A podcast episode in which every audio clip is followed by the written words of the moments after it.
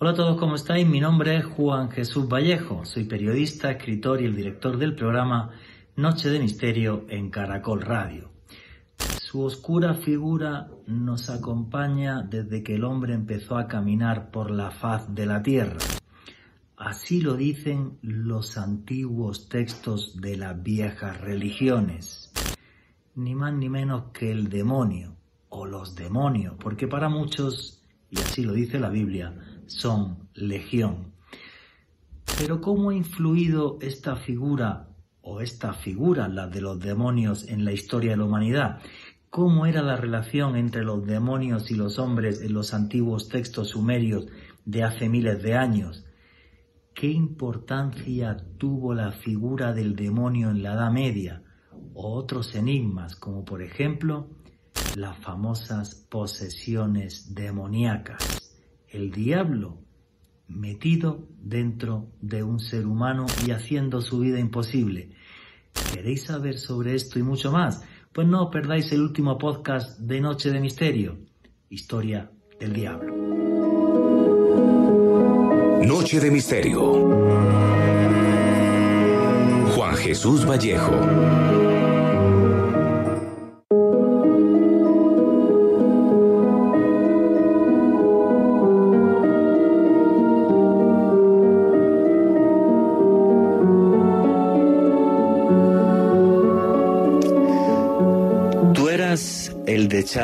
De la perfección, lleno de sabiduría y de espléndida belleza.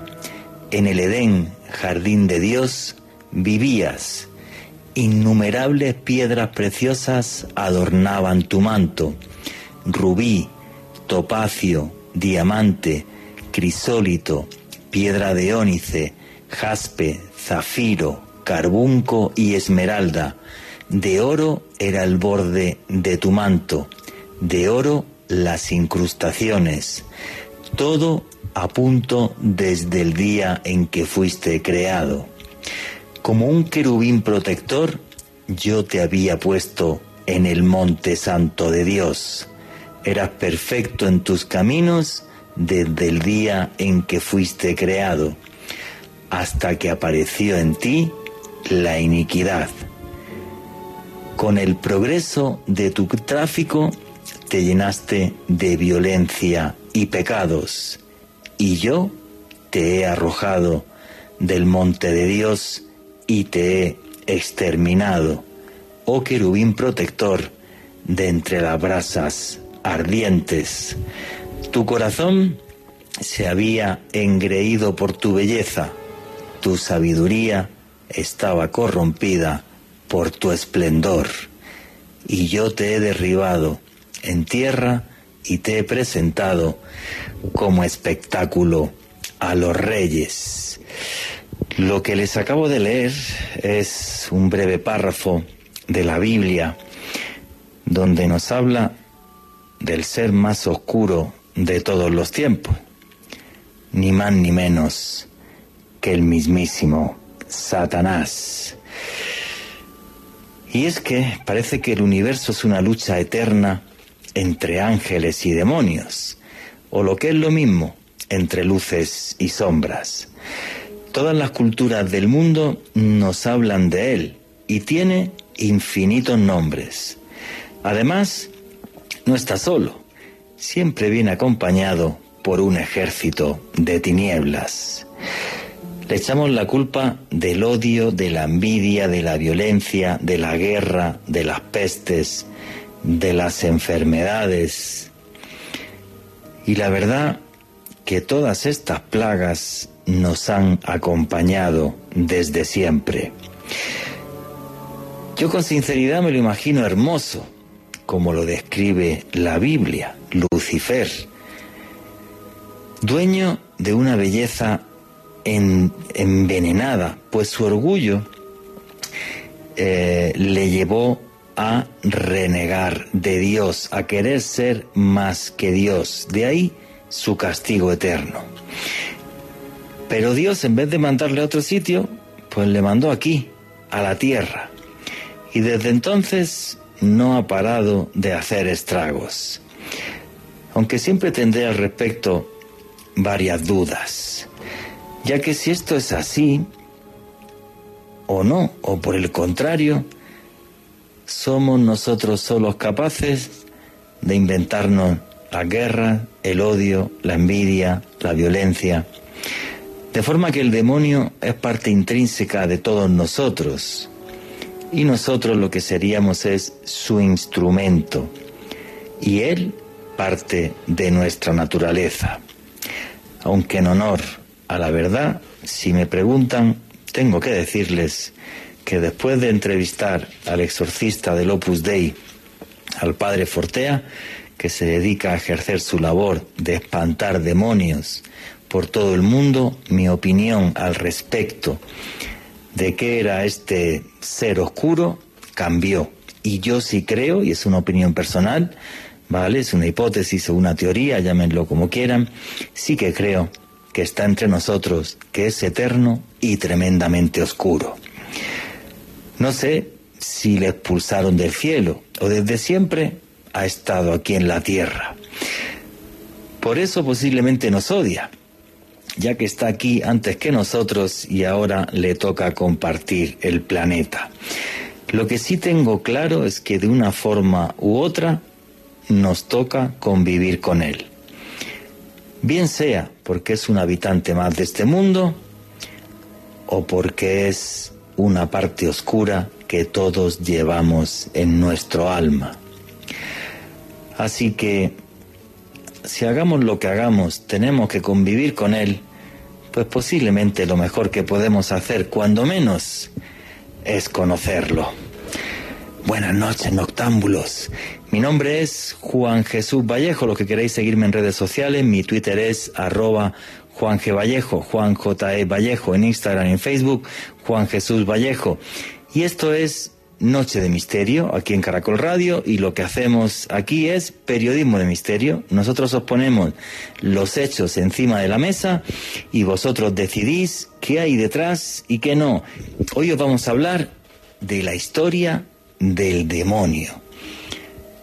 Para algunos una quimera, una fantasía, una exageración de la iglesia, de las religiones, para otros, en cambio, una auténtica pesadilla, porque los exorcismos existen y son reales. Y lo que vamos a hacer esta noche es dar un repaso por la historia de Lucifer, del demonio, de Satanás, llámenlo como quieran, tiene mil nombres, entre nosotros y ver cómo ha ido evolucionando a la vez que ha ido evolucionando nuestra sociedad. Porque tal y como dije en la introducción, y yo sí que lo creo, está entre nosotros. Y si está entre nosotros, pues yo creo que merece la pena conocerlo para cada uno luego actúe como su conciencia le diga. Hoy es un tema donde vamos a hablar de cultura, de historia, de antropología y de leyenda. Y ya sin más dilación, damos arranque al programa. Alejandro Bernal, amigo, compañero, buenas noches, ¿cómo estás? Buenas noches, Juan Jesús. Un saludo para usted, para Fernanda en los controles para nuestras invitadas de esta noche, Susana Castellanos de Subiría, Ruby Hernández y para todos los oyentes que nos escuchan en este momento a través de Caracol Radio en el dial, también para todas las personas que escuchan este programa a través de los podcasts que estamos publicando en la lista de reproducción del canal de YouTube de Caracol Radio. Esta noche, Juan Jesús, un programa apasionante, un tópico que personalmente me gusta muchísimo, hablar sobre la figura del diablo, un recorrido a través de la historia, del arte, del pensamiento humano, de ver cómo ha evolucionado esta figura a la par de la evolución de nuestro pensamiento como especie. Una noche apasionante, Juan Jesús. Pues yo es un tema que a mí me encanta, me fascina, pero hay una parte que reconozco que me da mal rollo porque soy muy supersticioso, ¿vale? Y siempre que quiero que hablo de este tema me pasa algo raro, sucede, no sé qué, o a lo mejor no me pasa, pero ya cualquier tontería me sugestiono y he de reconocer que es un tema que hay veces que, que, que, me cuesta, que lo he tratado mil veces y que lo he investigado mil veces, pero que no me resulta fácil, lo reconozco. Tengo que decirlo y cada uno opinar lo que queráis, porque yo sí que creo, ¿vale? Que, que, que es una cosa que está por ahí y que no me gusta, pero sí, es vecino mío y todo, pues bueno, pues si lo conocemos, básicamente eh, pues mucho mejor. Bueno, y hoy hacemos el programa y tengo aquí un libro en mis, en mis manos que se llama de cómo el diablo adquirió sus cuernos. La evolución de la imagen del ángel caído, un libro de Ariel que escribe Susana Castellanos de Zubiría pero aunque yo conozco a, Susana hace mucho tiempo, pero nunca ha estado aquí en Caracol Radio conmigo y en Noche de Misterio, Susana Castellanos de Zubiría. ¿Quién es usted para toda la audiencia de Caracol Radio? Buenas noches a todos, Juan Jesús, Rubi, Alejandro. Eh, bueno, yo soy eh, profesora, escritora, profesora de literatura, historia del arte, historia de las religiones. Eh, principalmente y mitología, dicto también. Eh, y me he dedicado a investigar hace mucho tiempo las eh, representaciones del mal en el arte y la literatura. Pero trabajé principalmente personajes femeninos y después de esos libros como Mujeres Perversas de la Historia, Diosas, Brujas y Vampiresas, Amores Malditos, eh, me dediqué a trabajar esta, esta figura central como representación del mal que es el diablo. Fundamentalmente he trabajado son su representación, la evolución de su imagen como representación artística y literaria. Bueno, Susana, pero yo que te conozco desde hace mucho tiempo y he compartido en, en otras etapas radiales, he charlado contigo y, fuera de la radio también. Eh, ¿cómo te dio por tanta oscuridad en tus libros? Porque tú eres una persona llena de luz y una tía súper simpática y súper maja. ¿Cómo te dio por tanta oscuridad? A ver, explícale a la audiencia de Caracol, por favor. Bueno, siempre me ha parecido interesante una frase de Carl Jung que dice que nadie logra trascender ni iluminarse haciendo figuras de luz, sino haciéndose consciente de su propia oscuridad. O sea, entrar en la oscuridad en el arte y en la literatura, fundamentalmente, que es lo que trabajo, nos permite más conocernos a nosotros mismos, nos da nuevas facetas de lo que realmente somos, no simplemente la idealización de lo que quisiéramos ser, que es un poco lo que más se ve de muchas maneras, sino lo que está agazapado en el fondo de nuestro ser, de nuestros miedos. Explorar los miedos humanos es tal vez lo que me parece más interesante. Bueno, sí, quizás es una visión más completa porque todos tenemos luces y sombras. El que no te diga que, que tiene sombras te está mintiendo. Eso es una cosa también que tengo, que tengo clarísima. Eso, eso sí es completamente cierto. Bueno, y vamos a acabar de presentar aquí a todo el plantel que tenemos esta noche. Y también tenemos a otra señorita que es historiadora, que ya la habéis escuchado un par de veces en, en Noche de Misterio, que es Ruby Hernández. Ruby Hernández, buenas noches, compañera, ¿cómo estás? Buenas noches, Juanje. Un placer, como siempre, estar aquí eh, y hoy alrededor de ese tema que, que el solo hecho de nombrar eh, al diablo, al demonio, para muchos es como tenerlo cerca, ¿no? Es, es, es una forma de, de, que esté ahí alrededor y, y por eso se hace tan oscuro. Sí, a mí no me gusta, vamos a ver, lo digo súper en serio. Además, tengo por aquí mis amuletos, mira, para que veáis que no miento, como los demás me están viendo y demás. Aquí tengo mis amuletos, esto es el dios Bes, que es un demonio que se fue para el otro lado, ¿vale? Y aquí lo tengo para que me proteja, porque yo sí, yo reconozco que a mí me da, me da cierto mal rollete esto, pero bueno, es un tema que me apasiona, porque es algo que nos acompaña y, y, empiezo a soltaros ya preguntas tanto a Susana Castellanos de Zubiría como a Ruby, a Ruby Hernández porque el demonio está en absolutamente todas las culturas del mundo, no para aparecerse, siempre está, es uno, son varios, siempre nos atormenta, pero es una constante en la raza humana y en nuestra cultura. Cualquiera de las dos. Bueno, pues si, si eh, quieren, eh, doy la introducción para que la, doctora Susana luego nos, nos haga una profundización, pero eh, digamos que hay una dualidad que está desde el propio lenguaje y es que hay blanco y hay negro y para el, propio lenguaje siempre hay una oposición.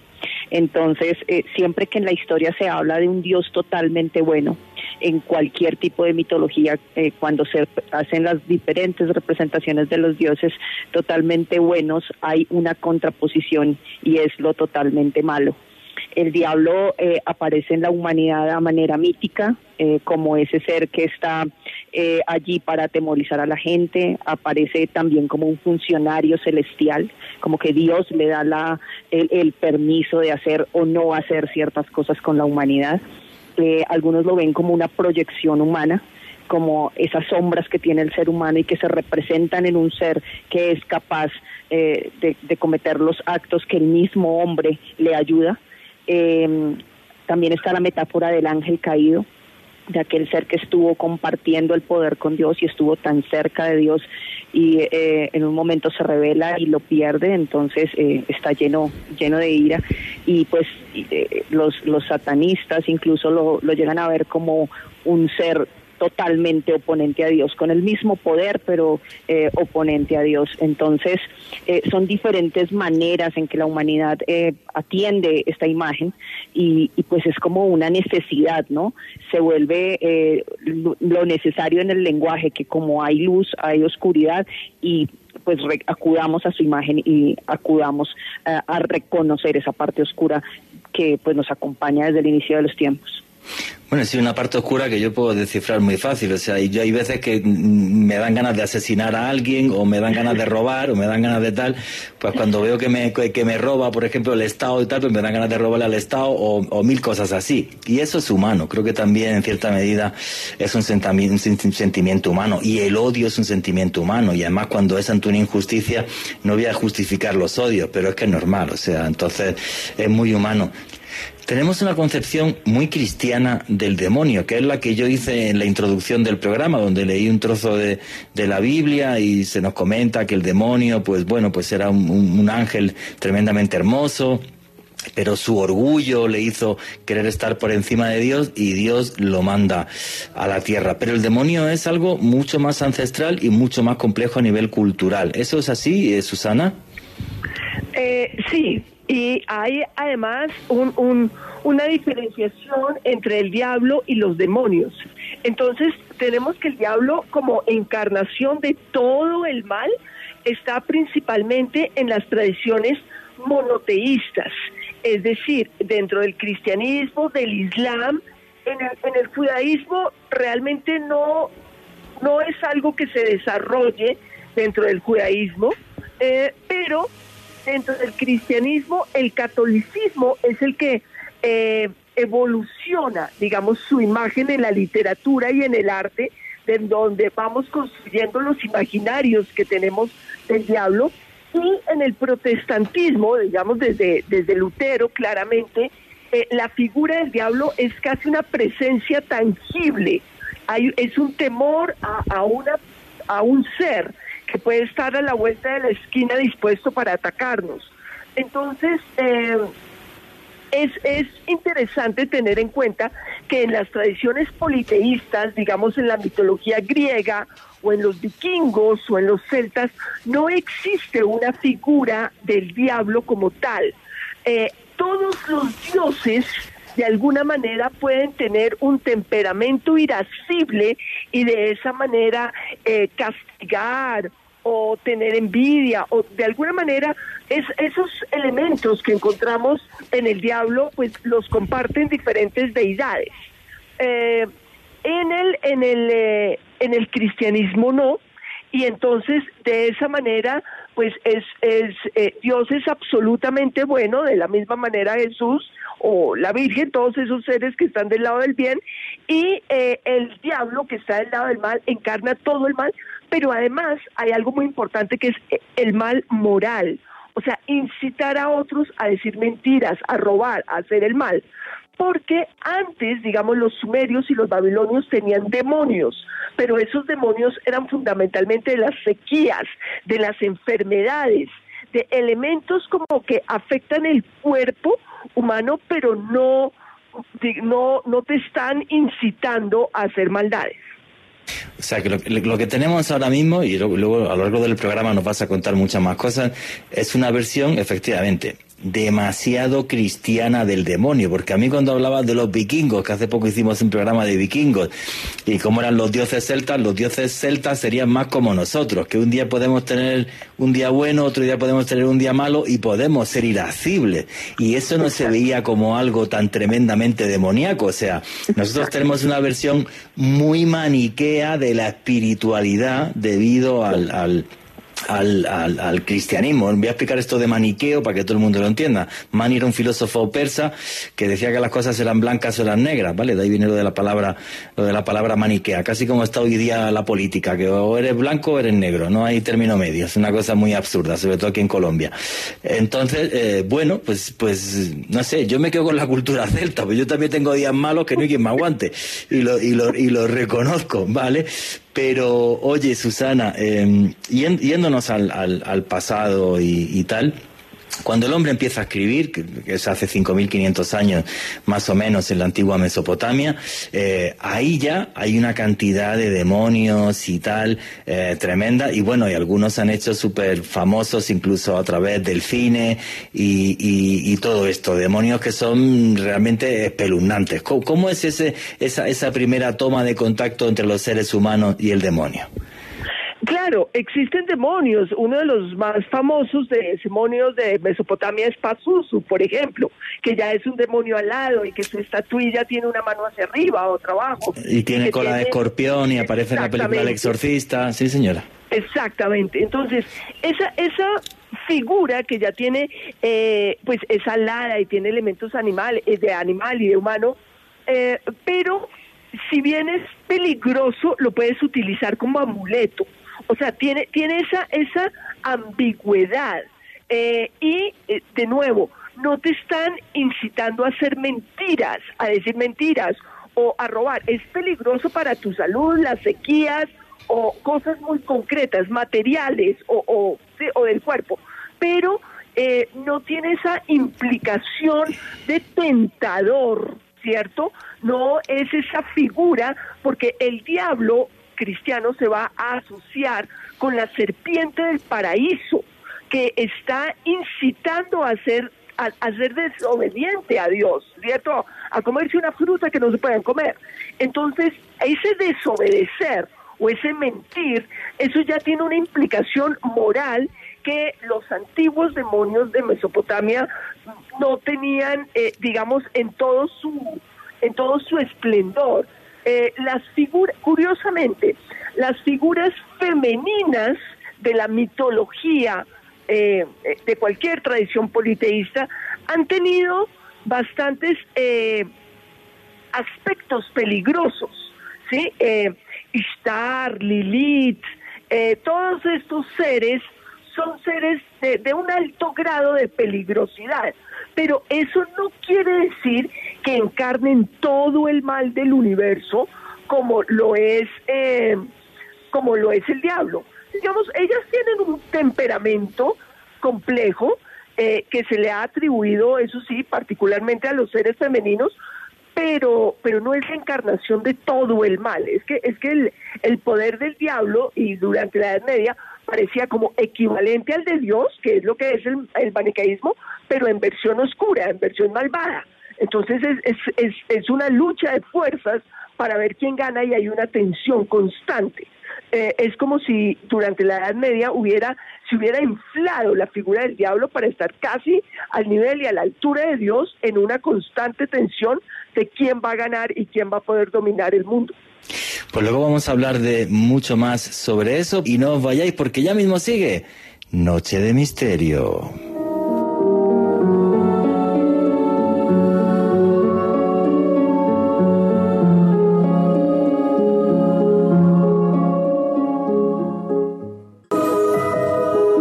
Continuamos con Noche de Misterio.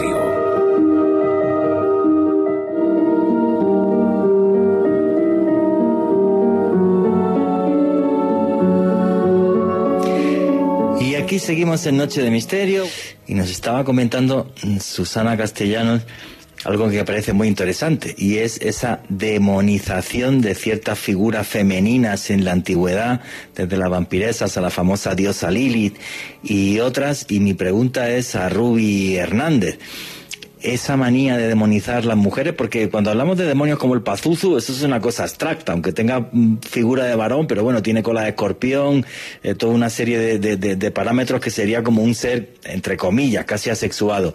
Pero cuando, cuando aparecen todo ese tipo de figuras, era una forma también social de decir, bueno, pues es que las mujeres son muy malas y mejor que no las dejen tomar decisiones y demás, o no, o crees que es una cosa que surgió porque sí, y hay demonios hombres y demonios mujeres y otros que no se sabe qué son y ya.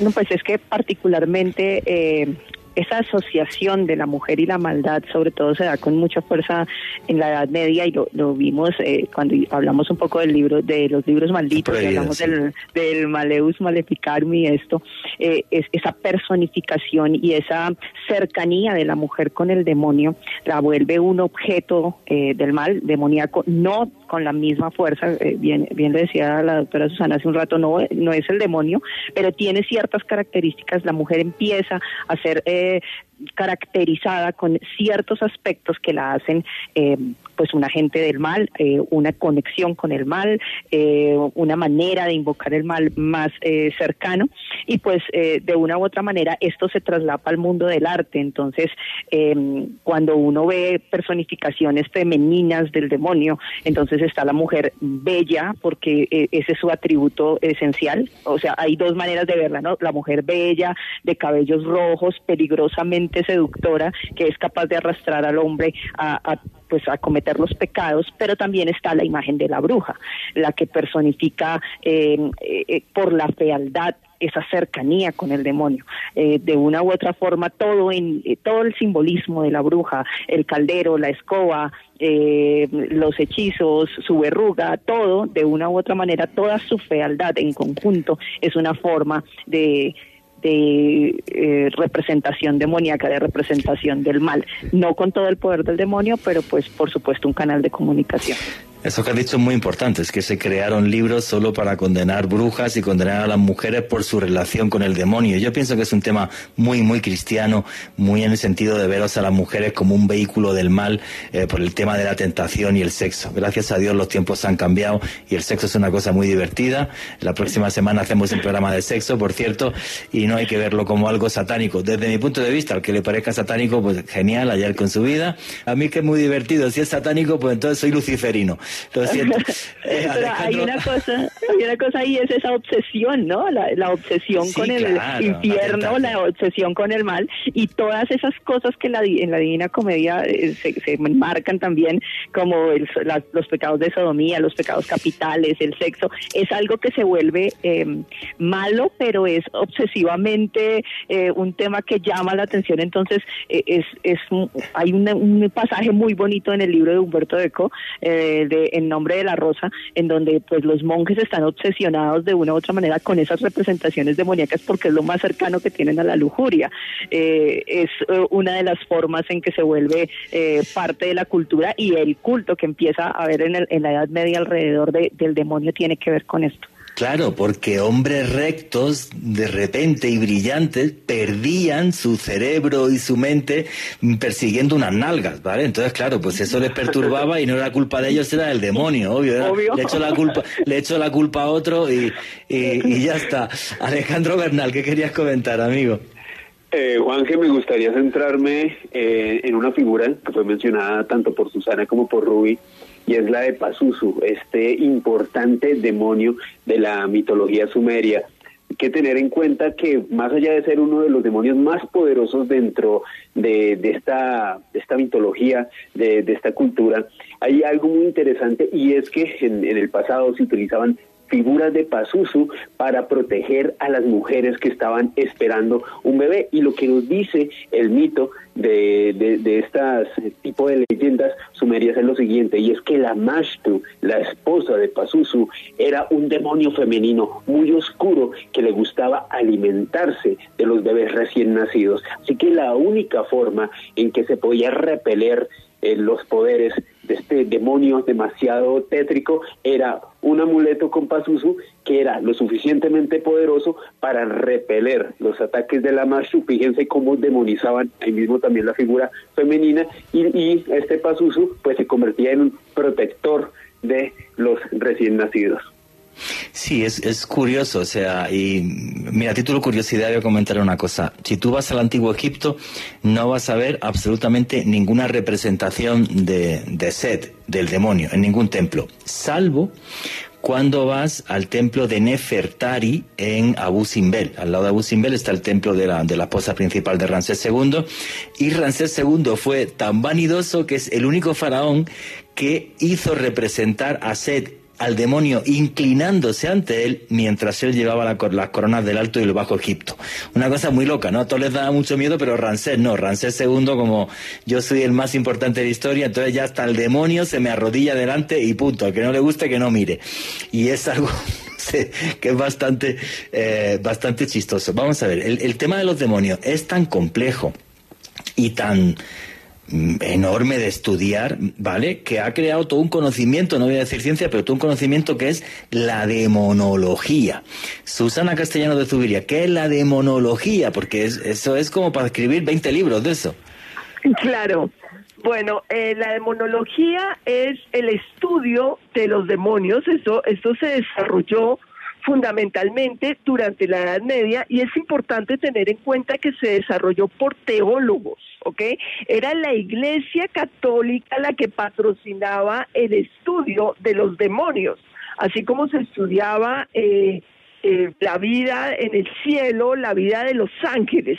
Entonces, eh, esto es, esto es muy importante tenerlo en cuenta porque es desde los orígenes mismos del, catolicismo, la preocupación por el mal ha estado ahí hoy en día eh, se asocia, ¿cierto? Como que si estudia los demonios debe ser una persona eh, satanista o algo así. No, eh, en sus orígenes quienes lo estudiaban eran teólogos que se especializaban en demonología, que es una de las áreas que permite explorar o interpretar ciertos pasajes bíblicos y eh, de ahí, digamos, se construyeron muchas leyendas, como por ejemplo que al rey Salomón fueron los demonios los que lo ayudaron a construir su templo. ¿cierto? Y de ese conocimiento que adquirió Salomón de, sus, de los demonios y, y poder contratarlos, por decirlo así, porque además contratar demonios es complicadísimo, porque pues cómo los, cómo haces eh, que ellos hagan lo que tú necesitas y no lo que a ellos se les da la gana. Entonces, eh, eh, se escribió eh, uno de los libros medievales más importantes, pero que estaba atribuido a Salomón, que son las clavículas o las claves del rey Salomón. y si bien se le atribuyen al rey Salomón, que debió vivir más o menos en el año 1000 antes de Cristo, dando un aproximado, el libro realmente pues se sabe que es más o menos de, del siglo XII, Entonces, medieval, es decir, eh, pero eh, durante esta época plena Edad Media, se va, muchos teólogos van a empezar a elucubrar sobre cuántos demonios pueden existir. Y que si en el libro del Apocalipsis se dice que eh, hacia abajo fue arrojado el gran dragón o serpiente original que es llamado Satanás y sus demonios fueron arrojados con él, entonces empezaba a lucubrar con cuántos demonios se puede el cielo, ¿cierto? Entonces en algún lado dice que dice que su nombre es legión, o sea que son muchísimos, esto dentro del contexto del imperio romano se asocia pues con las legiones de soldados romanos, entonces cuántos podrían ser cierto los demonios que había y eh, los los teólogos medievales pues mucho tiempo después de que fuera escrito el libro eh, del Apocalipsis o la Biblia y todo esto eh, van a empezar a hacer conjeturas sobre cómo está organizado el, el infierno, quiénes lo habitan, qué estructura tiene, cuántos generales hay. Entonces muchas veces se lo imaginaban como si fuera pues un, unos eh, eh, como se organizan los militares por generales sí legiones sí, como legiones. Entonces eh, y se les dan estatus. Hay unos que son más importantes príncipes infernales otros son generales y de, de acuerdo a, a, su estatus pues tiene demás, determinadas funciones. Dentro de todos estos tal vez el que los que a mí más me, interesan de todas las secciones infernales es la sección de las virtudes infernales. Entonces son unos demonios que, que me encantan porque a ellos les parece demasiado popular, demasiado para la plebe hacer el mal, es mucho más refinado hacer el bien. Y el motivo por el que son demonios, a pesar de que hacen el bien, es que lo hacen para vanagloriarse ellos mismos, lo hacen por soberbia, pero no por agradar a Dios. Entonces vemos que hay una serie de refinamientos demasiado interesantes en toda esta estructura infernal. Oye, pero una pregunta, y para que el público lo tenga claro, y yo también, que es un tema del que siempre he tenido duda. Cuando, uno va a esos tratados de demonología y, demás, eh, pues tú allí llegas y empiezas a ojear y ver, y ve Astarot, uno que olía muy mal y no sé qué, y tacatá, Belial que era no sé qué, y fulanito que era no sé qué. O sea, ¿de dónde sacaron los teólogos de la Edad Media esos nombres y esas descripciones? Se lo decían endemoniadas, se lo decía el Papa, eh, leían textos más antiguos, ¿de dónde sale esa descripción tan detallada? Porque lo que tú has dicho es que te describen el ejército, el general, el coronel, el otro. ¿De dónde sacaban eso tan detallado? Es una construcción. La mayoría de ellos son dioses de los pueblos cercanos a Israel en el Antiguo Testamento que eran enemigos del pueblo de Israel. Entonces, por ese motivo, al ser eh, enemigos de mi Dios, digamos, llámalo de alguna manera, se convierten en demonios. Originalmente no tenían que ser demonios, como es el caso de Baal, que va a pasar a ser Belcebú. Pero entonces había muchos Baales, Baal significa el Señor a lo largo del Mediterráneo, pero eh, el pueblo de Israel eh, se refería con desprecio a Baal y lo llamó el Señor de las Moscas, haciendo referencia a los altares llenos de sangre, que quedaban llenos manchados de sangre y, llegaban moscas. Entonces era el Señor de las Moscas y eh, era una forma despectiva de referirse a los dioses de los otros. Hay que aclarar que en las tradiciones monoteístas la tolerancia es cero, ¿sí?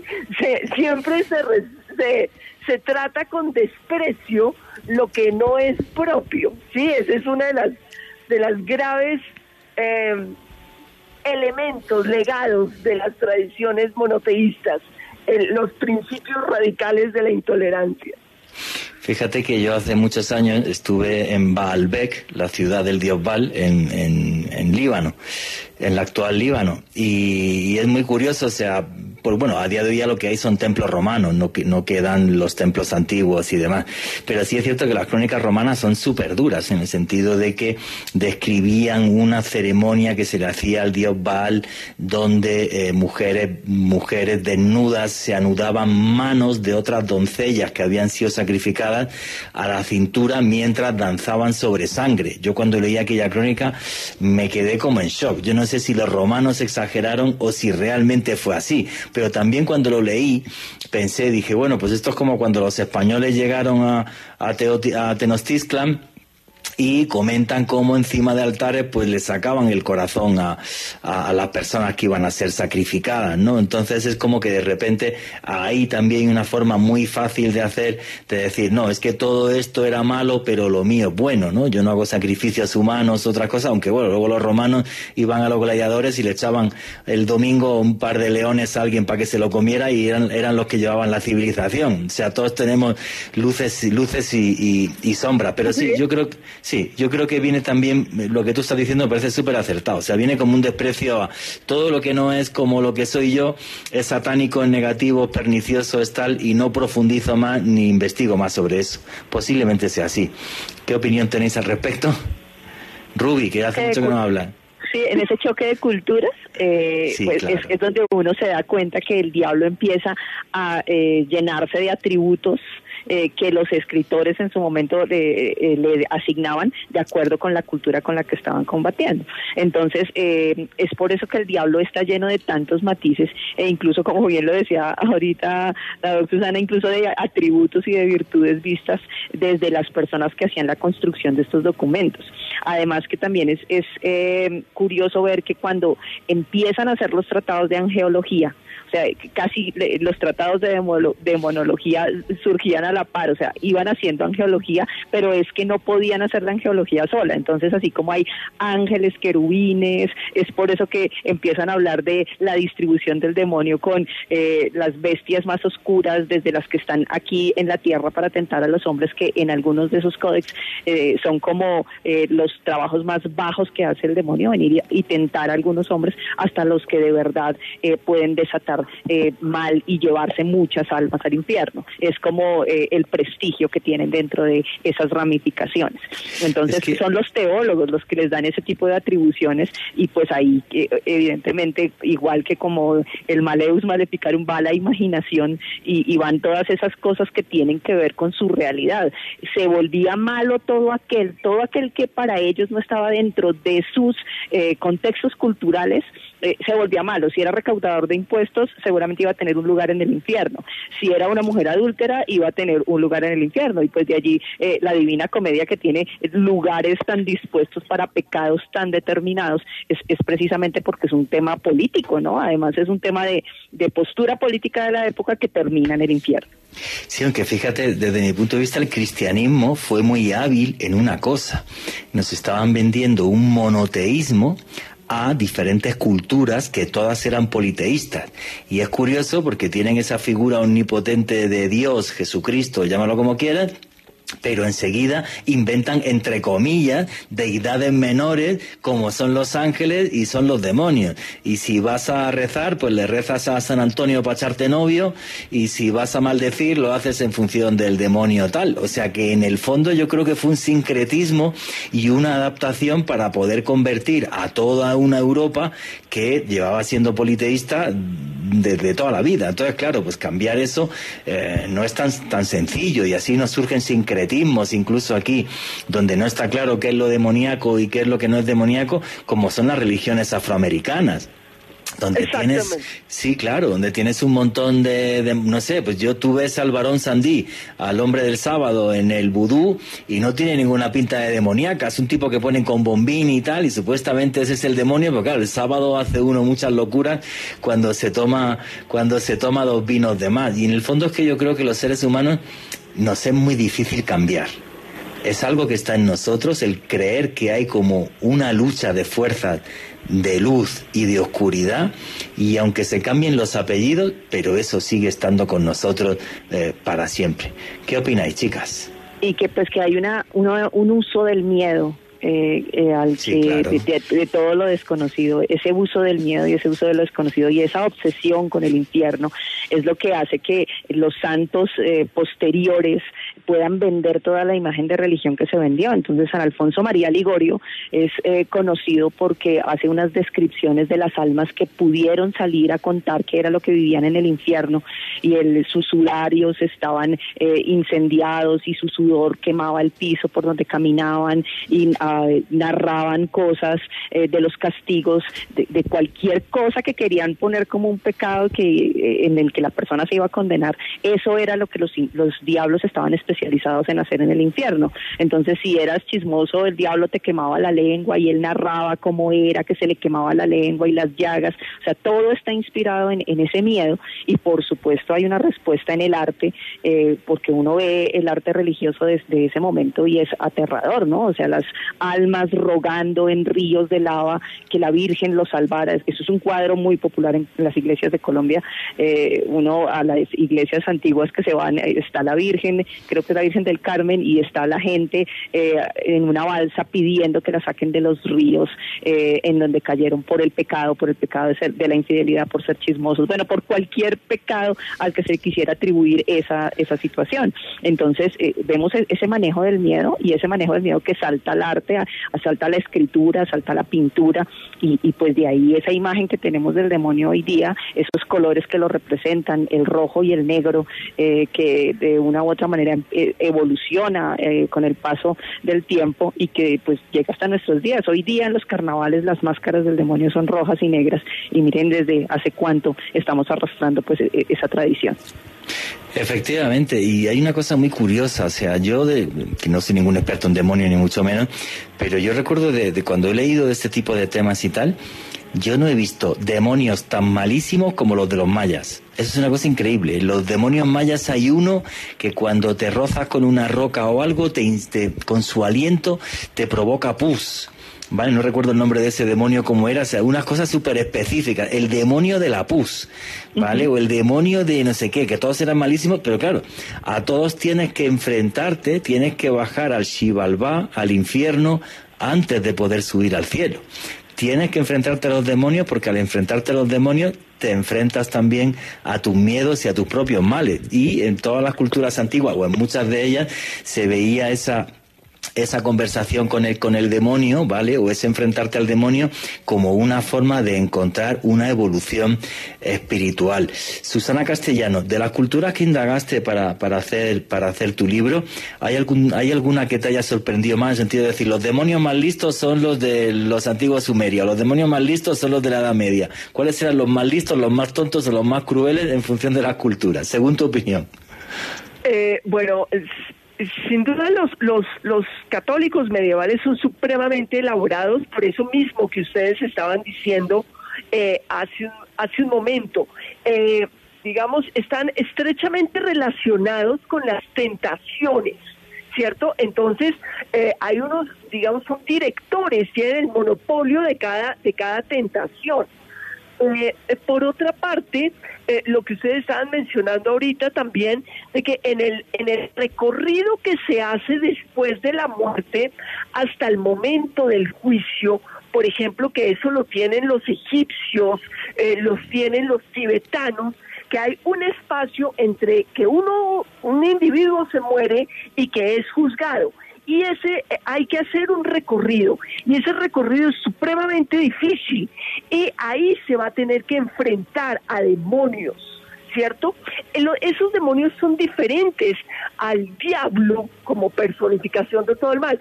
Los demonios son, digamos, eh, tentaciones para, para eh, objetivos específicos y se está midiendo a sí misma la persona eh, enfrentándose incluso después de muerta con estos demonios.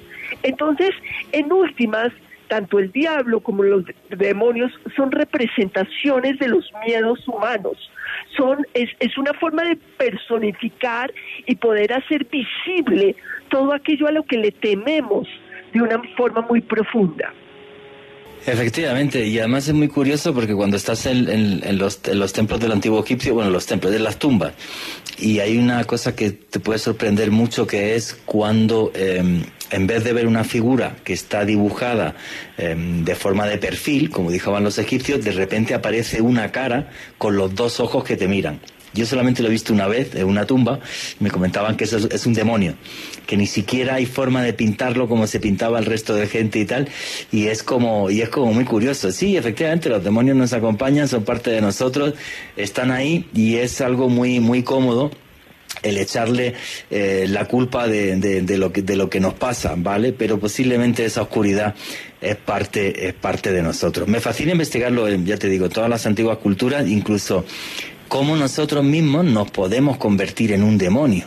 En la, en la antigua cultura egipcia, no sé si conocéis este concepto, el del Sheut o la sombra, que tú puedes morir, pero lo peor de ti puede quedar en este mundo, se, se dibujaba como una sombra así, el, el famoso Sheut, lo que serían los fantasmas a día de hoy, que serían demoníacos, pero son tus propios demonios que se quedan en este mundo para atormentar a todos los que están acá. Que eso es una visión muy sutil también. En vez de echarle la culpa a todo el resto, decir, no, es que nosotros también tenemos lo nuestro, no somos ningunos santos. Pero bueno, vamos a seguir con toda esta historia. La imagen que tenemos típica del demonio es la de un ser que tiene cuernos, así un poco como de color rojizo, y tiene, y tiene rabo. Es el, el, icono normal que tenemos del demonio, aunque si nos vamos a la antigüedad hemos visto que tienen formas muy diversas. Susana Castellanos de Zubiría, ¿cómo esa imagen del demonio es la que tenemos hoy día en absolutamente cualquier sitio y es la que rápidamente identificamos con un ser maligno. Bueno, la, imagen del demonio que tenemos hoy en día es una construcción cultural, esa figura que podemos reconocer todos eh, se ha ido construyendo y tiene elementos de tradiciones precristianas. Por ejemplo, la figura de Pan, que era un sátiro el lujurioso de los bosques que vivía persiguiendo ninfas para tener relaciones sexuales con ellas y princesas y lo que fuera, y que vivía en fiestas dionisíacas porque acompañaban los sátiros y faunos a, Dionisio en sus, en sus orgías. Entonces, eh, esa figura eh, que es cercana como a lo corporal, a la tierra, a los instintos, está asociada con lo que eh, se va a relacionar también la figura del diablo, que es con los instintos, con no controlar las pasiones, de ahí su relación con las tentaciones, con la gula, con la avaricia, con todo lo que, lo que es instintivo, pero que se supone que el espíritu nos ayuda a refinar.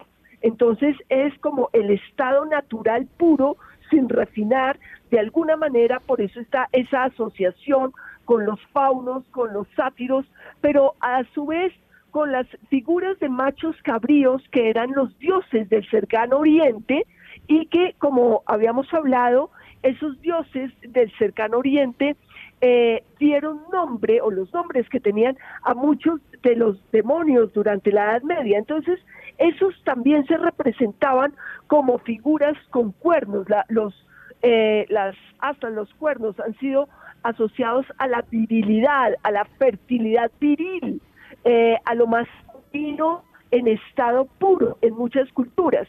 Entonces ahí los dos cachos, eh, la parte de animales, un poco la parte instintiva, muchas veces de macho cabrío, porque con fuego de macho cabrío se representaban los dioses antiguos en el cercano oriente, que, que eran, digamos, los dioses enemigos del pueblo de Israel. Entonces, durante la primera parte de la Edad Media hasta el Renacimiento, el diablo va a ser representado básicamente como animalesco, bastante peludo, animalesco. Pero esto va a ir evolucionando, va a ir cambiando. Ya, digamos, en, la, en la Divina Comedia de Dante, ese diablo que aparece al fondo, en, el foso, pues es un diablo con el que no habla Dante nunca, y es, bastante animalesco, se come, los pecadores le salen por las orejas, se los vuelve a comer. Pero ya después, si nos acercamos eh, al siglo XVII, la figura de, que tiene eh, Milton en el poema del paraíso perdido, pues ya es mucho más humanizado. Entonces, posteriormente las figuras que va a ser el ilustrador Doré de esta figura de ángel caído, ya es mucho más humana, mucho más semejante a lo humano y se aleja de lo bestial, porque el problema que tiene con Dios ese ángel caído no es un problema simplemente de quedarse, dejarse llevar por los instintos, es que no quiere estar sometido, es un problema que se asocia a la libertad, a la independencia, a la rebelión, a la necesidad humana de la rebelión.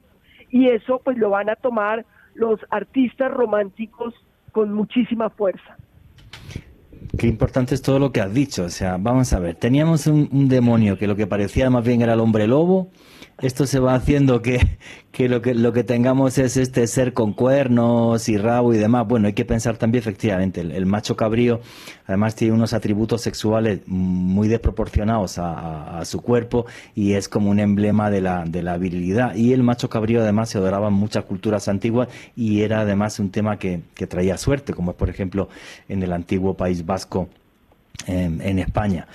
Pero luego esto cambia radical, efectivamente, porque cuando el mundo cambia en la Revolución Francesa, en el nacimiento de los Estados Unidos, y de repente el mundo no quiere estar sometido a la nobleza, los reyes y la iglesia, el demonio de repente pasa a asimilarse con un símbolo de rebeldía, en sentido de decir, pues a ver, si Lucifer en el fondo era el ángel más bello, no podía tener cuernos y podía y tenía que ser feo, tenía que ser un tío muy guapo. Y es curioso porque algunos comentarios de satanistas a día de hoy dicen que es un tipo con el pelo moreno, largo, eh, guapísimo y, y, demás. Y eso, lo que acabas de decir, me parece eh, tremendamente importante.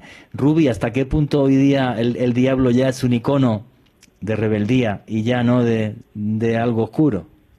Valdría la pena preguntarnos si el diablo finalmente terminó sucumbiendo al racionalismo moderno. El diablo definitivamente ya no es lo que, lo que era antes. Nuestra relación con el diablo cambió sustancialmente. Eh, hace un momento hablábamos de Pazuzu eh, y la imagen que tenía en la antigüedad. Hoy día Pazuzu es un sello discográfico que patrocinó antes de rock.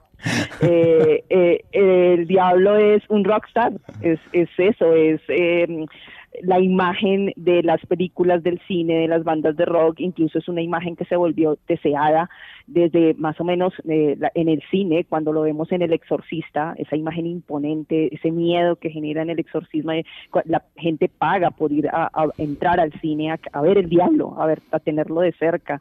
Eh, luego, pues hay una serie de, figuras con el paso del tiempo que nos acercan a la figura del diablo.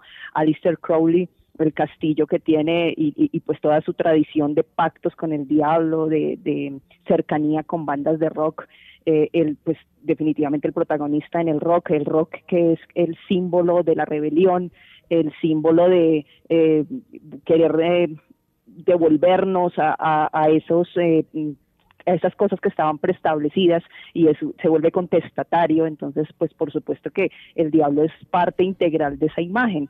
Entonces, al principio, eh, de una manera muy eh, tímida, eh, bandas como por ejemplo Black Sabbath, sabía, sabíamos que tenía el demonio ahí detrás, pero cuando los entrevistaban ellos decían, no, eh, nos están asociando al demonio, cosas como esas, pero luego ya abiertamente hay fenómenos culturales que pues están usando al demonio como, como un tema estético, está Behemoth, está Ghost, bandas eh, de un impacto que venden y que tienen marketing, o sea, Behemoth vende café, vende camisetas, vende y todo con la marca del demonio.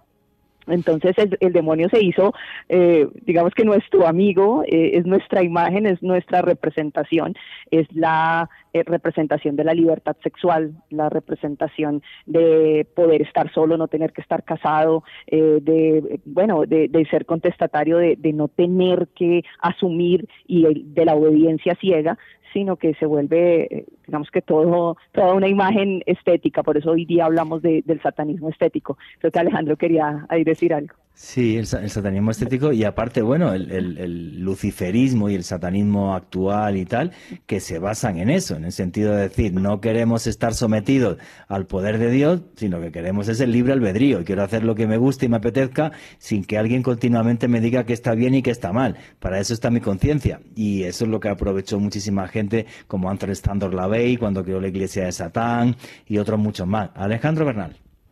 Juan, es que hay que tener en cuenta que la imagen del diablo ya realmente se ha incrustado tanto en la cultura popular del siglo XX, no solamente a través del rock, un dato por ejemplo muy, muy particular y es que una banda como los Beatles, quizás la banda de rock más importante de toda la historia, era la banda favorita de Anton Sandor Lavey, una de sus canciones Helter Skelter estuvo relacionada con una masacre cometida por Charles Manson y, sus seguidores. Entonces, si nos damos cuenta, esta imagen de rebeldía que estaba proyectada por este género musical que fue muy popular a mediados del siglo pasado se incrustó mucho en la, en la cultura, no solamente anglosajona, sino occidental a, a nivel general. Otra de las figuras de las cuales hablábamos, Juanje, hace unos minutos, Antón Sandor Lavey, prácticamente un showman, un rockstar, un tipo que se imbuía de una gran cantidad de parafernalia, que incluso hizo un funeral satánico de un soldado que fue a combatir a Vietnam y que su familia se opuso a brindarle cristiana sepultura porque estaban en contra de que el gobierno de su país llevara a uno de sus ciudadanos a morir en el extranjero de manera injusta, así que le pidieron al el líder de la iglesia de Satán, Anton Sandor Lavey, que presidiera una ceremonia para despedirlo, o sea, un acto todo inusitado, todo, totalmente mediático, pues este personaje sin duda alguna, más allá de, proyectar esa imagen de, rebeldía, de oposición al cristianismo o a lo, podríamos decir, a lo, a lo bueno desde el punto de vista de, lo público, de la sociedad, era eh, eh Antón Sandor Lavilla era una oposición a eso y era una figura que fue muy importante en el siglo XX y yo creo que ese espíritu de la BEI, no solamente esa rebeldía del rock, sino muchos elementos que vemos hoy en nuestros días de cierta manera representan esa rebeldía que desde siglos atrás, eh, en, este, en este caso, representaba el diablo. Sí, yo pienso que eh, un, personaje como la Bey es, clave, el creador de la iglesia de Satán, en el sentido, bueno, él, era muy hábil, ¿vale? Él lo que vendía en el fondo era orgía, sexo, pasarlo bien, buen whisky en, en su famosa iglesia de Satán. Eh, y, hablaba de espiritualidad de una forma en la que el mundo no estaba acostumbrado. Cuando estábamos todavía en una sociedad conservadora, pues como él decía, no, es que yo tocaba el órgano los sábados eh, por la noche en un prostíbulo y me encontraba a los clientes del prostíbulo el domingo por la mañana en misa, donde también tocaba el órgano. Y entonces él decía, no, pues en vez de de, de, ser un falso, pues sé como tú seas y tal, y, lo, y los mandamientos de la iglesia de Satán son muy divertidos, o sea, esto de ser pobre es muy aburrido, seamos todos ricos, esto no le interesa a nadie, esto de la austeridad es una cosa fea, hay que vestirse bien, gastarse la plata en la ropa, tal, o sea, hay que presumir, hay que...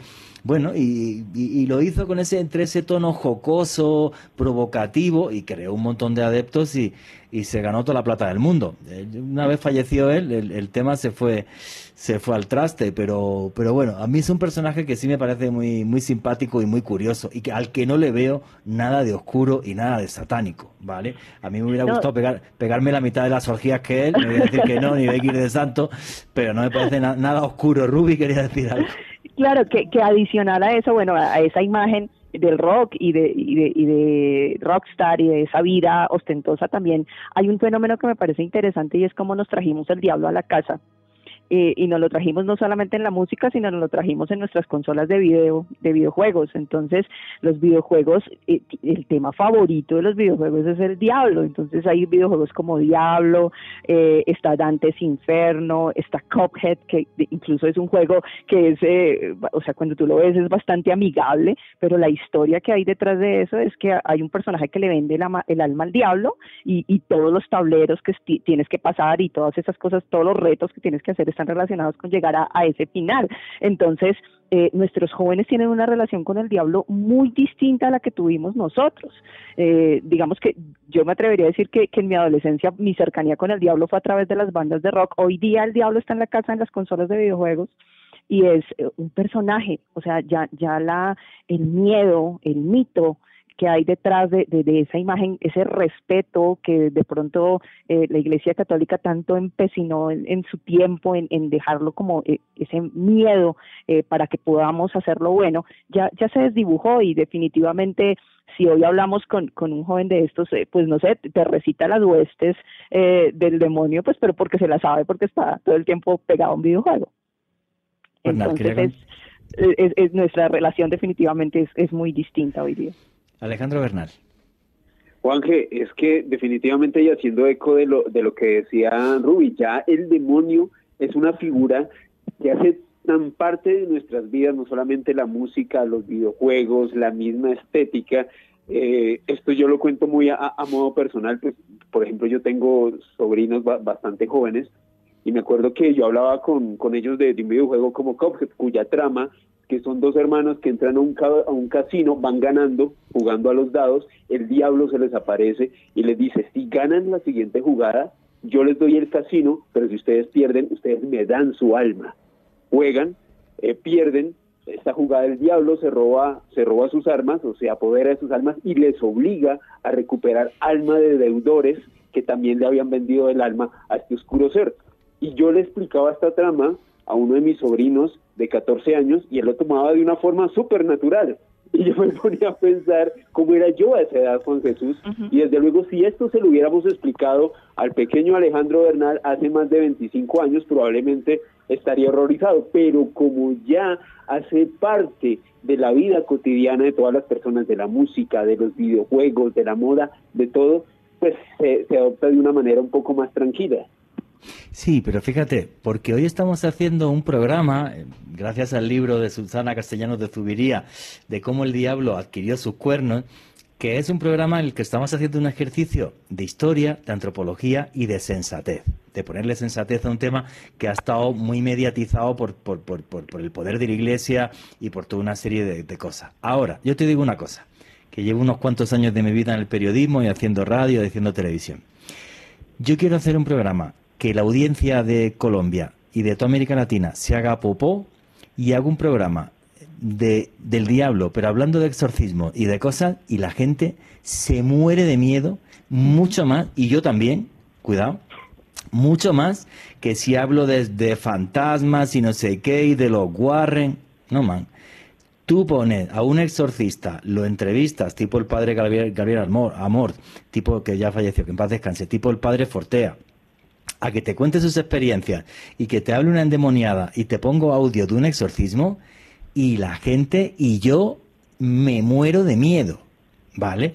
O sea que esta figura ha ido evolucionando, pero aún así tiene un pozo ahí ancestral con nosotros que si lo tocamos desde otro punto de vista, te repito, o sea, la audiencia se hace popó. Oye, tanto para, para Ruby como para Susana, que lleva mucho rato callado. Hemos mencionado muchas veces en el programa el tema, eh, la obra de Dante, la Divina Comedia. ¿Por qué es tan importante la Divina Comedia, la obra de Dante, para entender el demonio que es y cómo es su figura? Bueno, porque visualizó, o sea, tiene, tiene la, la importancia que para hoy tienen las series de televisión o algo que ve todo el mundo, que empieza a volverse un imaginario colectivo. Entonces, todas las personas van a empezar a utilizar a partir de la Divina Comedia ese referente como su imaginario del infierno y del diablo.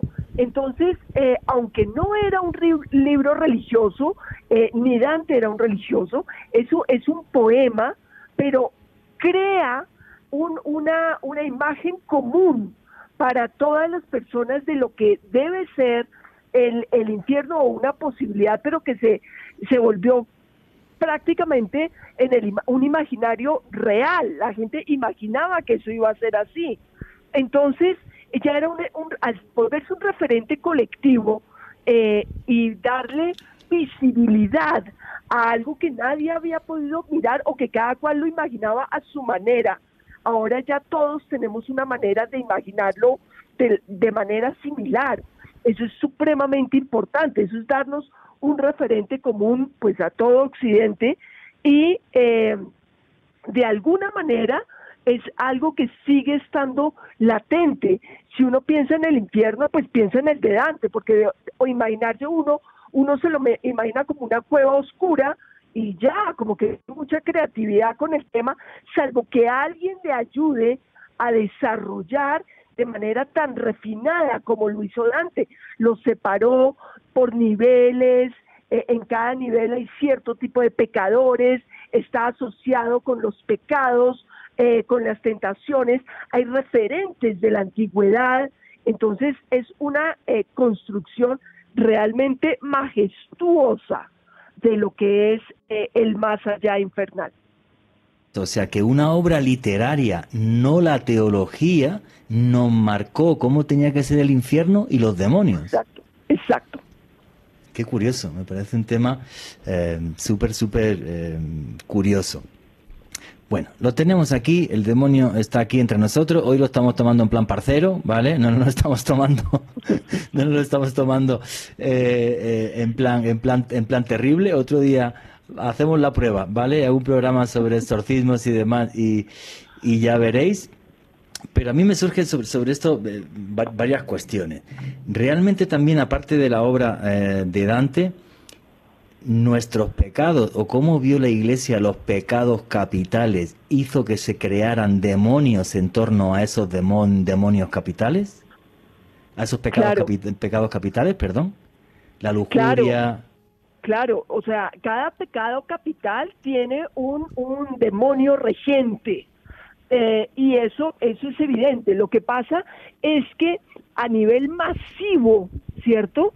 lo que va a tener más impacto es la Divina Comedia y sobre todo las obras de arte en las iglesias. Eso era lo que llegaba a nivel masivo.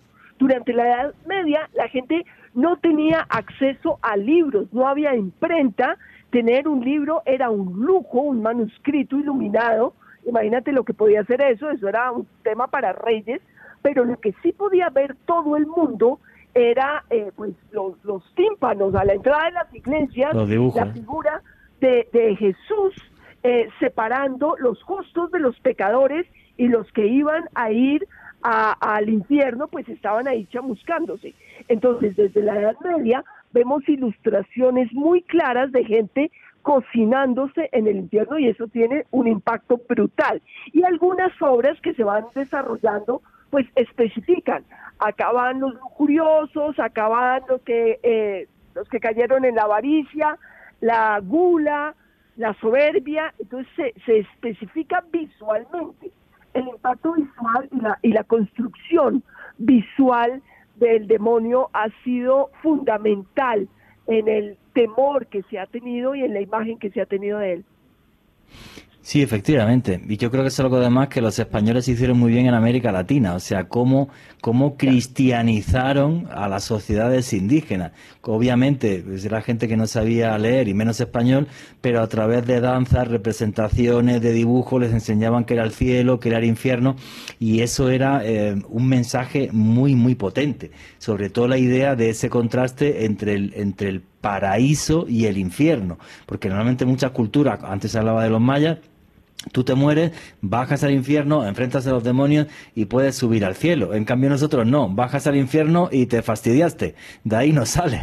O sea, entonces claro, es un mensaje muy, muy potente a la hora de, eh, poder hacer que eh, la gente eh, se convirtiera. Ruby, ¿América Latina es un continente donde el demonio tiene un peso específico más que en otros o no? ¿O crees que no?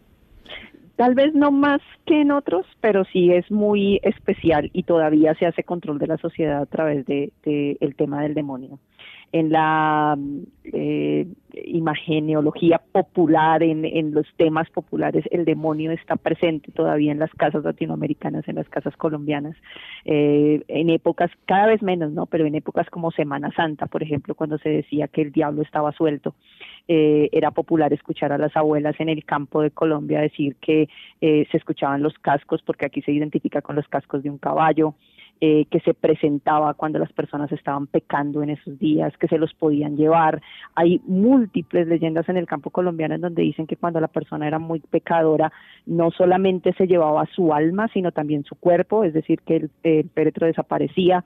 Eh, eso está, eso es latente todavía dentro de la leyenda popular, eso todavía se usa y cuando he tenido la oportunidad de hacer de pronto trabajo en campo, muy campo adentro, las personas hablan del demonio como ese personaje que está allí presente y que se les puede aparecer. Eh, tiene diferentes funciones, ¿no? A veces se aparece para castigar, a veces se aparece para leccionar, se le aparece a los borrachos, por ejemplo, en los caminos, en la noche, eh, y lo representan eh, rojo, con cachos, el, el, cuento va completo, los asusta para que dejen de tomar. Eh, cosa que a veces no tiene como mucho sentido con, con, todo el, el, tema de qué es lo que persigue el demonio, porque si se quiere llevar el alma, ¿para qué le asusta, no? O, eh, pues, eh, el hecho de que hay algunas personas que lo pueden llamar fácilmente y pactar con él. Hay muchas tierras en Colombia, muchas tierras, bueno, pues esto se une un poco con la realidad de lugares llenos de, de, de, o sea, lugares muy extensos de tierra en donde eh, la, lo popular dice que el Señor, el dueño de la tierra, lo hizo haciendo un pacto al demonio. Eso sucede mucho en Colombia, por ejemplo, se ve muchísimo en muchos lugares. Hace, hace poco hicimos un programa de leyendas urbanas y nos estuvieron comentando casos así. Yo veo el demonio en América Latina todavía con una misión muy católica moralizante como esa de aparecerse a los borrachos y tal, oh Dios mío, no mires a la vecina porque eres un libidinoso y el demonio te está tentando. Porque si uno quiere morirse de miedo con el demonio, vete a Centroáfrica y mírate un ritual de vudú en Benin. Ahí ese sí da miedo ese sí da miedo porque no tiene esa misión, eh, digamos, como acá moralizante, sino que es malísimo, está ahí, ten cuidado que te come, ya, chao. O sea, tú sabes cómo te libras y, y ya, es como muy distinto. Y no os vayáis porque ya mismo sigue Noche de Misterio.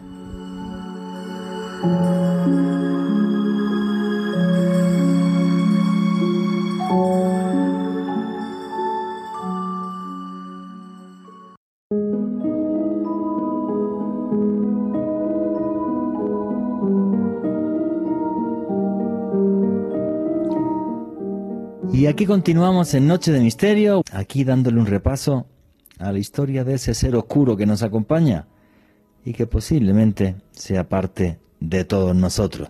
Espero que la de ustedes y la mía sea una pequeña parte de nuestra alma, muy, muy poquita, pero creo que ahí está.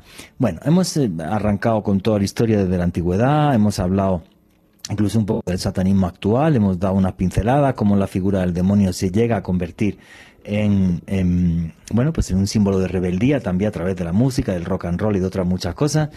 Pero Alejandro Bernal, en la Edad Media esto era una cosa cotidiana. El demonio estaba contigo y se presentaba y además por la noche te hacía tener pesadillas o sueños eróticos que no convenían. ¿Qué son los incubos y los súcubos, Alejandro Bernal? Y precisamente Juan Jesús, haciendo eco de sus palabras, cuando hablamos de incubos y sucubos, hacemos referencia a entidades, a demonios masculinos o femeninos que eran capaces de tener relaciones sexuales con personas mientras éstas dormían. Para hablar de, de estos extraños demonios, de estos extraños seres, tendríamos que remontarnos en el pasado hacia Mesopotamia. Y es que, de acuerdo a la tradición de esta parte del mundo, el padre de Gilgamesh, uno de los grandes héroes dentro de las leyendas mesopotámicas, este señor, el padre de Gilgamesh, se llamaba Lilu, él aparentemente era un ser que era capaz de perturbar y seducir a las mujeres mientras dormía. Y en contraparte de Lilu existía una especie de demonio femenino, un súcubo que se llamaba Lilitu, que a su vez era capaz de perturbar a los hombres y tener relaciones sexuales con ellos mientras estos dormían. Posteriormente este mito de Lilu y de Lilitu se fue transformando en la medida en la que fue pasando el tiempo en Mesopotamia, por ejemplo Lilitu pasó a ser llamada Ardas Lili y Lilu, el padre de Gilgamesh, pasó a ser llamado Irdu Lili y cumplían esa función, Juan Jesús, desde esa época. Muchos de los pobladores de Mesopotamia decían eh, cuando tenían eh, sueños eróticos o presentaban extrañas marcas después de despertarse, comentaban que eran básicamente ataques perpetrados por estos extraños demonios que a partir de, sus sueños eran capaces de robarles su energía vital e incluso de tener sexo con ellos. Este concepto de incubo y sucubo, al igual que todos los conceptos que hemos estado exponiendo en este programa sobre el demonio, fueron evolucionando. Y por ejemplo, cuando ya entramos en la Edad Media, en específico en la tradición cristiana, uno de los grandes estudiosos, como lo fue San Agustín, abordó precisamente el tema de los incubos y los sucubos. Y sobre los incubos, en uno de sus escritos llamado De Civitae Dei, la, la ciudad de Dios, llegaba a afirmar que si bien él no había podido interactuar o había tenido un ataque de un sucubo, sí había recolectado una gran cantidad de testimonios de personas que afirmaban haber sido atacados tanto por incubos como sucubos en su región. De hecho, él decía textualmente que existe un rumor muy generalizado. Muchos lo han verificado por su propia experiencia y lo digo porque son personas dignas de confianza. Así que ahí es donde vemos la irrupción de estas figuras de los incubos y sucubos en la tradición cristiana a través de San Agustín. Pero quizás uno de los tratados más importantes sobre estos seres, Juan Jesús y oyentes sin lugar a dudas, nos lleva hasta el rey Jacobo VI de Escocia, y creo que, Susana debe conocer muy bien esta obra. Este rey Jacobo VI publicó un libro llamado La Demonología en el año 1597 y en él dice algo muy interesante y es que nos habla de los dos métodos que utilizarían los incubos para poder premiar a las mujeres. Es muy interesante esto y según este texto del rey Jacobo VI, el primer método que puede utilizar un incubo para dejar embarazada a una mujer es robar el esperma de un muerto y después eh, inocularlo en una mujer a través de una relación sexual. El segundo método, de acuerdo al rey Jacobo VI de, de Escocia, en el cual un incubo podía dejar embarazada a una mujer, era que precisamente un cadáver, una persona recién fallecida, podía ser poseída por un demonio y este cadáver acercarse hasta la habitación de una mujer y dejarla embarazada y de esa manera engendrar un extraño ser, una mezcla entre íncubo y ser humano. Jacobo VI fue aún más allá y él comentaba que los incubos y los sucubos en el fondo eran el mismo demonio, solamente que eran capaces de adoptar forma masculina o femenina de acuerdo a sus propósitos. Decía, por ejemplo, que un sucubo incluso sería capaz de dormir con un hombre únicamente para poder recoger su esperma y luego inocularla dentro de una mujer en esa época medieval se establecieron muchas eh, características sobre cómo serían los incubos. Por ejemplo, una de las que estableció no solamente Jacobo VI, sino muchos otros sacerdotes que estudiaron este tema, fue, por ejemplo, comentar que un incubo era capaz de tener un pene anormalmente grande y frío, de acuerdo a las mujeres que aparentemente habían tenido relaciones sexuales con estos seres. Otro de los grandes referentes dentro de la Edad Media respecto a los incubos y los sucubos nos lleva precisamente hasta el Maleus Maleficarum, el martillo de las brujas, uno de los textos más importantes en la época de la, Inquisición. En este libro, por ejemplo, se habla que el exorcismo es una de las cinco formas de superar los ataques de los incubos y otra de las formas era la confesión sacramental. Sin embargo, precisamente Juan G. y haciendo eco de este Maleus Maleficarum, hubo un eh, sacerdote franciscano, Ludovico María Sinistrari, y este señor sí oponía a la teoría que había planteado el Maleficarum y comentaba que ante íncubos y sucubos no había forma de hacerle frente con exorcismo. De hecho, él comentaba que estos seres eran tan poderosos, era tal la energía sexual y la energía vital que eran capaces de robarle a las personas que ni siquiera con un exorcismo se les podía detener. Esa es la gran tradición de los incubos y sucubos que llega hasta nuestros días. El demonio a través del sexo que todas las noches llega y te acompaña. A mí me parece eh, fascinante. Yo creo que hubiera hecho falta también el programa de hoy un psicólogo, ¿no? Pues yo como tenía 15 años dormía con incubos y sucubos todos los días. Ya no, ya con 51 que voy a cumplir, pues ya es como que ya, se fueron, ya no me, no, no me perturban por la noche. Pero es algo, es algo tremendamente humano. Oye, Susana, eh, la charla que nos ha dado Alejandro, que me parece genial, es cómo va evolucionando un mismo problema esos sueños nocturnos, sexuales y demás, y cómo, y cómo va evolucionando los demonios asociados desde hace miles de años y cómo nos llegan hasta, hasta la Edad Media. Me parece una cosa como muy loca, a la vez muy curiosa, ¿no? Sí, digamos, esa, esa, ese relato que nos contó Alejandro se conecta directamente, digamos, esa tradición de Mesopotamia se sincretizó, se mezcló con la leyenda de Lilith eh, entonces eh, la asociaron, a, de ahí su relación con el nombre, ¿cierto? Con Lilitu y Lilith, a la que van a asociar en el folclore judío con la primera esposa de Adán, que ella no quiso someterse a Adán y no quiso someterse sexualmente, o sea, viene, eh, según unos relatos, ella también es la mamá de los incubos y de sucubos, y ella no quiso someterse a Adán. Eso quiere decir que cuando tenían relaciones sexuales ella quería estar sobre él y no debajo de él.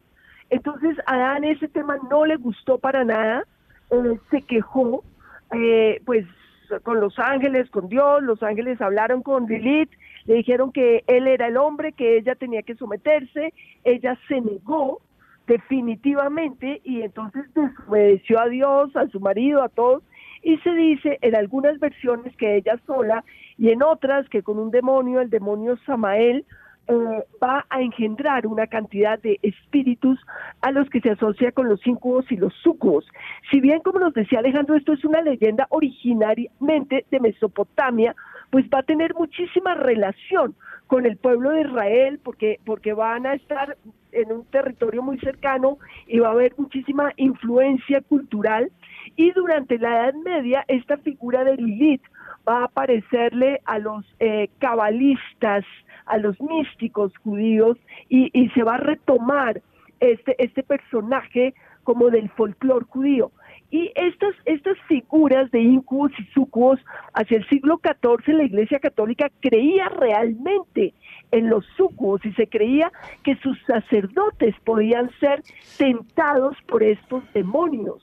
Eh, en la literatura, por supuesto, a partir del siglo principalmente XVIII y XIX, en el romanticismo, aparecen muchas figuras, los poetas románticos les encantan estas figuras que son como mujeres demonio eh, amadas. Es como eh, hay eh, los relatos que se asocian con la amada muerta o con la amada que es realmente un demonio y que el hombre está como con la disyuntiva es tan espantosa de si dedicarse al Dios cristiano o dejarse llevar por las pasiones que tiene durante sueños con este demonio que lo atormenta. Entonces, eh, para los poetas del romanticismo durante el siglo XIX, este fue un tema recurrente, pero sin lugar a dudas, hasta el siglo XIV se creía o la iglesia creía que estos eh, sucubos eran realmente pues un problema que podía atacar a los hombres de Dios.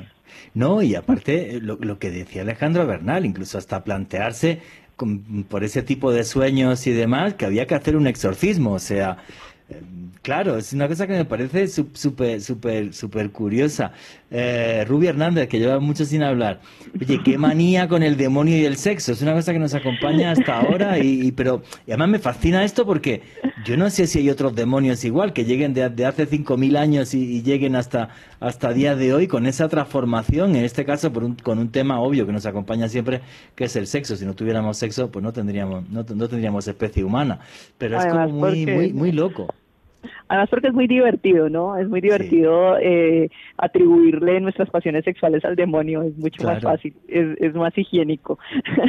Pero pues hasta nuestros días el, tema del sucubo y el incubo eh, se ha transformado un poco. Los psiquiatras hoy día hablan de las parálisis del sueño que son el fenómeno eh, mediante, pues eh, se caracteriza porque tiene, hay una aparición de terror muy fuerte y se siente como si hubiese una presencia allí. Entonces, eh, algunos dicen que esas manifestaciones que, que se dicen de incubus y sucubus realmente son eso, parálisis del sueño. Yo, yo le doy el, beneficio de la duda personalmente, a manera, de una manera muy personal, lo digo yo, sufro parálisis del sueño recurrentes y pues sí la sensación es aterradora. y, y pues es muy difícil en ese momento determinar si es un fenómeno psiquiátrico o si es un fenómeno sobrenatural. Eh, pero lo cierto es que es que muy probablemente ya sea por una razón, por el origen de una razón o la otra, pues esto da pie a que este tipo de, de, leyenda siga trascendiendo con el paso del tiempo.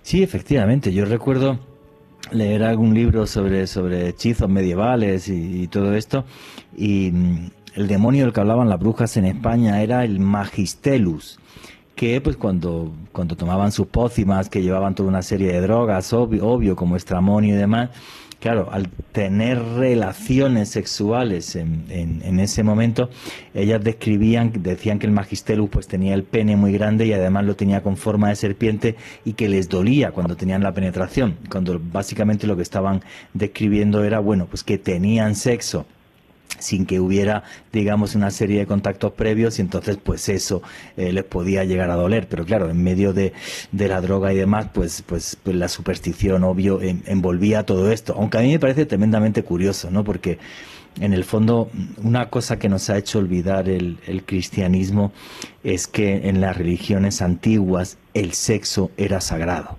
¿Vale? No era solamente demoníaco ni mucho menos, sino que el sexo era sagrado porque sin sexo había vida. Entonces, claro, demonizar el sexo como algo que nos controla y que nosotros no podemos controlar, pues es algo que, que la Iglesia supo, supo aprovechar eh, muy, muy bien. Bueno, vamos a entrar en los últimos diez minutos de programa y yo quería tocar un, un, tema que también creo que está presente en todas las culturas humanas y en todos los tiempos de la historia. Y son los pactos con el demonio. Eh, Susana Castellano, desde que el hombre es hombre aparecen este tipo de pactos. Estoy recordando, por ejemplo, textos romanos donde aparecían pues maldiciones en torno a que te manda un demonio en una plancha de plomo que dibujaban y metían allí debajo de la casa y demás, y entonces hago un pacto con el demonio para que fastidie a mi vecino. O sea, esto es algo inherente al ser humano y nos acompaña hasta el día de hoy. ¿Cómo ha ido evolucionando con el paso del tiempo? Eh, sí, los pactos, eh, digamos, en la, en la antigüedad, en el mundo griego y romano, eh, sobre todo en el romano es donde hay más eh, documentos históricos, eh, se hacían con el mundo de los muertos, ¿cierto? Si bien Hades o Perséfone, su esposa, no son propiamente, Hades no es equivalente al diablo, simplemente le tocó el, el subsuelo, su esposa sí ayuda eh, cuando se quiere pactar como con esas fuerzas del más allá o eh, obtener ese conocimiento de lo propiamente terrenal, subterráneo, además, las riquezas. Hay, hay, un, hay un elemento en común entre Hades y el diablo, y es que manejan el mundo de los muertos y manejan el mundo de las riquezas. Desde la Edad Media al demonio se le ha atribuido que puede darte fama, riqueza, cierto, gloria y, toda la sexualidad que quieras. Entonces, eh, eso, eh, conseguir eso que tiene que ver con lo absolutamente terrenal, con lo absolutamente mundano, sí ha estado desde la antigüedad. Entonces, se hacen sacrificios, no solamente a Perséfone, sino existía también a Hécate, que es otra, eh, digamos, diosa que tiene que ver como con el inframundo. Ok, sí, efectivamente. Básicamente a, través de los muertos del mal, porque los, muertos nos dan mucho miedo, entonces mezclar los muertos con el, con el, con el demonio siempre funciona genial. Pero bueno, es, es una constante prácticamente en todas las culturas. Pues anda que no he ido yo a, a revisar restos de rituales cuando vivía en España y era periodista, de todos relacionados con la quimbanda y con demonios afroamericanos y demás, que se hacían siempre en, cruces de caminos, ¿no? que es algo típico en, las religiones eh, afroamericanas. Rubi, Alejandro, que estéis muy callados. Pactos, pactos demoníacos. ¿Qué os parecen? ¿Cómo ha sido su evolución para vosotros y cómo lo veis en nuestros días? Eh, el, pacto con el demonio eh, en los grimorios tiene una particularidad y es que solo sucede si Dios lo permite. Entonces, eh, es, es una, una revelación, ¿no? O sea, es, yo puedo pactar con el diablo siempre y cuando Dios me permita pactar con el diablo. Eso es algo, una premisa en la clavícula del rey Salomón, por ejemplo. Eh, pues sucede, eh, es desde el mito de... el, el escrito de Fausto y Mefistóteles, en el momento en que se pacta con el diablo, puedes conseguir eh, lo que deseas. Y eh, viene hasta nuestros días. Hay una anécdota un poco oscura dentro de, eh, ahora que hablábamos de, la aparición del, demonio en el rock en, Colombia, el cantante de una banda de Medellín, de Typhon, se dice que él pacta con el demonio para que su banda sea muy famosa, para que su banda sea escuchada. después de eso, meses después, él se quita la vida y pues parte de las fotos de cuando se quita la vida son los que aparecen eh, como lanzamiento de la portada del disco y demás. Entonces es, actual, hay gente eh, que todavía lo, lo invoca y pues como decía ahorita Juan G, sin invocar esa parte oscura, porque hoy estamos eh, de manera amigable hablando con el diablo, muy seguramente habrá quienes pues han logrado sentir por lo menos su oscuridad y pues si siguen recurriendo es porque seguramente algún resultado eh, querrán conseguir y seguramente lo conseguirán. Alejandro Bernal. Juanje, ya que estamos hablando sobre pactos con el diablo y sobre rock, tenemos que hablar ineludiblemente de Robert Johnson, uno de los primeros miembros del otrora y funesto Club de los 27.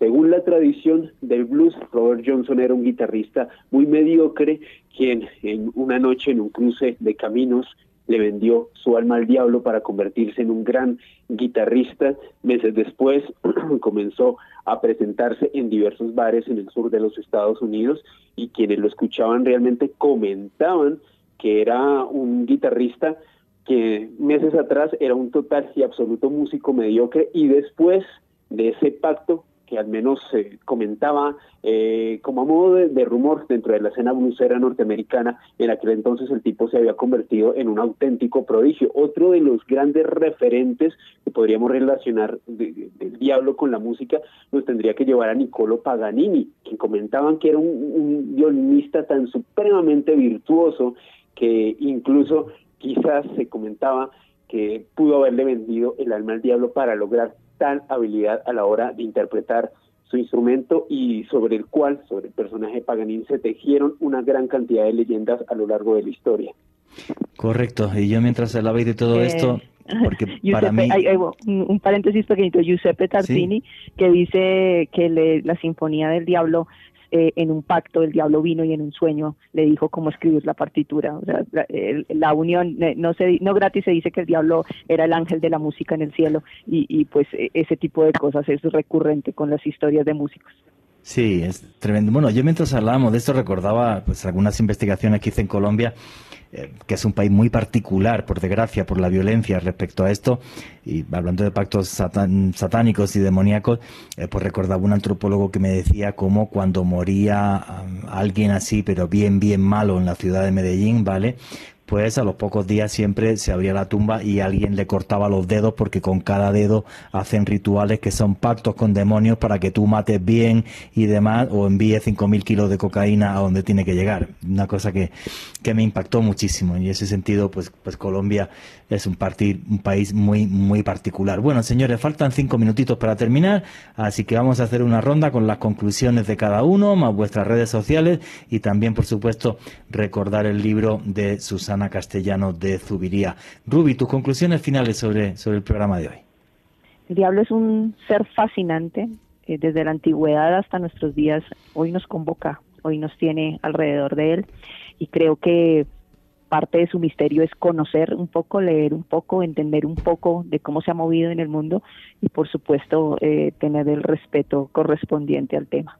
Eh, les agradezco mucho la invitación al programa eh, y me encuentran en redes sociales como Ruby Investiga en Instagram y en Twitter. Muchas gracias. Muchísimas gracias a ti, Susana Castellanos de Zubiría. Recomendadísimo tu libro, De cómo el diablo adquirió sus cuernos, de editorial Ariel. Tus conclusiones en la noche de hoy. Bueno, muchas gracias por la invitación. Eh, explorar la imagen del diablo es explorar la imagen de nuestros propios miedos, de cómo han ido evolucionando a lo largo de la historia y todavía tienen mucho que decirnos sobre nosotros mismos. Muy bien, tus redes sociales por la gente que quiera seguirte, Susana. Ah, sí. En eh, Instagram, eh, Susana Castellanos de Subiría, en Twitter, Eperdue, y en Facebook, eh, Susana Castellanos de Subiría. Muy bien, muchísimas gracias por compartir tu conocimiento con nosotros, Susana. A Alejandro Bernal, tus conclusiones y tus redes sociales. Juan Jesús, definitivamente una exploración por uno de los seres que, al menos para mí, representa lo más oscuro de la esencia de la humanidad. Si a los oyentes les gusta el periodismo de misterio, los invito a que en YouTube se suscriban al canal que tenemos el maestro Juan Jesús Vallejo y este servidor oculto tras la sombra. Estamos publicando material de una manera periódica y también aquí en la ciudad de Bogotá estoy realizando una serie de conferencias con Esteban Cruz y Juan Jesús Vallejo. Toda la información en mi Twitter arroba alebernal3 con doble S. Muchas gracias, Juan. Muchísimas gracias a ti. Y bueno, mis conclusiones. A mí el tema del demonio es un tema que me fascina, pues porque no sé hasta qué punto es este universo es simplemente el resultado de una batalla entre luces y sombras que es eterna. Yo sí que creo que existen esas sombras, no las comprendo, estoy convencido de que están acá. Como decía en la introducción del programa, eh, el haber entrevistado a sacerdotes que son exorcistas cambió mi opinión sobre todo esto, así que mucho miedo y mucho respeto a esas sombras, aunque luego lo que es el demonio como imagen, sí es cierto que ha ido evolucionando a la vez que hemos ido evolucionando nosotros. Porque si nos vamos a la Biblia, Lucifer fue un rebelde, aunque fue un rebelde que se emborrachó de su orgullo. Pero como durante milenios ser un rebelde te costara, te costaba que te mandasen a la hoguera, eso hizo que su imagen acabara justo al lado de una guitarra eléctrica y de música de rock. Es muy humano cuando durante tanto tiempo nos han cohibido que seamos rebeldes para que el mundo cambie. Una rebeldía que puede estar revestida también de sensatez, la sensatez hacia un cambio positivo, hacia una evolución que es necesaria para todos los seres humanos. Y nunca, nunca olviden que vivimos en un mundo mágico porque está repleto de misterio.